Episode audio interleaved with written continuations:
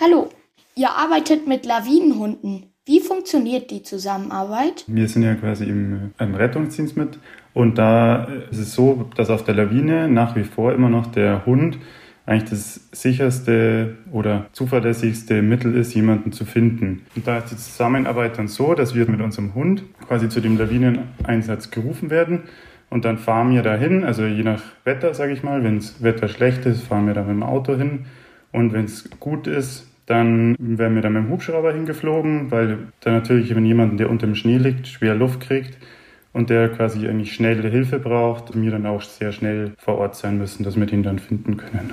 Wie läuft eine Suchhund-Ausbildung ab? Also die Ausbildung, die läuft so, dass wir quasi unseren Hund kriegen, den kriegen wir dann schon ganz klein als Welpe, der ist dann so zwischen 10 und 12 Wochen alt.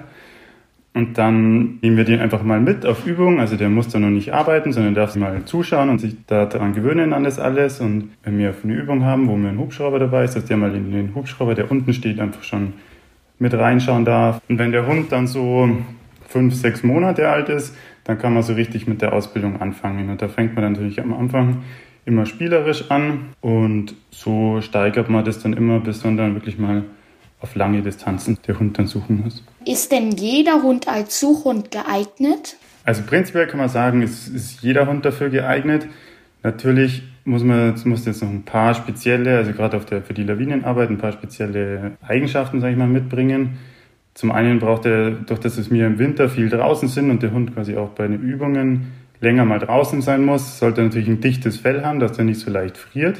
Ich sage mal eine, eine geeignete Größe, dass er quasi im tiefen Schnee gut laufen kann, also dass er nicht zu klein ist und zu schwer und zu groß ist, ist dann auch nichts, weil dann sinkt er zu tief ein und kann quasi da nicht mehr gescheit im Schnee laufen. Wem gehören die Hunde bzw. bei wem leben sie? Also unsere Hunde ist es so, da gehört jeder Hund seinem Hundeführer, kommt ja zu, zu einem dazu in die Familie und wird quasi dann da für die Ausbildung über die Bergwacht ausgebildet und dann mit Hundeführer beim ähm, Einsatz dann so eingesetzt. Also es sind alle unsere Hunde können uns selber. Im Sommer gibt es ja keinen Schnee.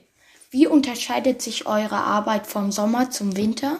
Im Sommer gehen ja trotzdem Leute zum, zum Wandern in die Berge und wenn die sich verlaufen oder sich irgendwas sich wehtun und keine Hilfe mehr holen können und dann wieder alarmiert werden, dann suchen wir im Wald ohne Schnee und im Winter, genau, ist, machen wir dann bei Lawinen. Also wenn da jemand verschüttet wird, dann werden wir da dazu gerufen, dass wir den quasi finden und ausgraben können. In welchen Fällen kann ich euch kontaktieren und wie kann ich euch am schnellsten erreichen? Also uns kontaktieren im Einsatzfall. Es geht ganz normal über die 112, das ist die normale ähm, Nummer vom Notruf in Europa. Und dann fragen die natürlich, was passiert ist. Und wenn man dann sagt, wir, wir waren beim Skifahren und es ist eine Lawine abgegangen, wenn quasi da das ähm, Stichwort beim Notruf mitfällt, dann werden wir quasi als Bergwacht und als Lawinenhundestaffel mit alarmiert. Woher wisst ihr, wo ihr genau hin müsst? Das bekommen wir dann auch durch den Notruf mit. Also mittlerweile kann man ja, hatte ja fast jeder ein Handy dabei, das ist eigentlich ganz gut. Da kann man ja quasi dann auch nachschauen oder auch die Leitstelle schauen, von wo aus der Notruf quasi abgesetzt wurde. Und dann teilt uns das der Melder mit, wo wir da genau hin müssen. Eure Arbeit kann gefährlich werden. Habt ihr manchmal auch Angst? Angst darf man nicht haben. Man muss schon äh, natürlich auch einen äh, Respekt haben und das gut einschätzen können, ob es da noch weitere Lawinengefahr besteht oder nicht. Genau, weil wenn man Angst hat, dann kann man auch als Helfer nicht mehr, nicht mehr richtig handeln. Und so gefährlich darf das bei uns gar nicht werden, weil wenn das dann wirklich so gefährlich ist, dass wir als Retter dann auch noch uns was passieren könnte, dann muss man vorher einfach sagen, wir können jetzt da leider nicht helfen, weil natürlich der Schutz von uns Rettern auch weit oben steht. Was muss ich machen, um eine aktive Einsatzkraft zu werden? Genau, um aktive Einsatzkraft zu werden, muss man zuerst seine normale Bergwachtausbildung durchlaufen. Wenn man die quasi durchläuft, dann hat man am Anfang zwei Eignungsteste. Das ist auch im Sommer und im Winter unterteilt.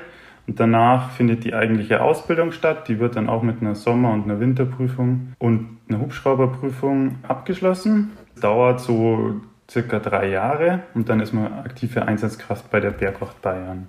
Und daraufhin kann man dann quasi, wenn man die komplett abgeschlossen hat, kann man dann anfangen mit der Lawinenhunde-Ausbildung. So, das war jetzt die letzte Frage. Vielen Dank für das Interview. Bitte, gerne. Danke.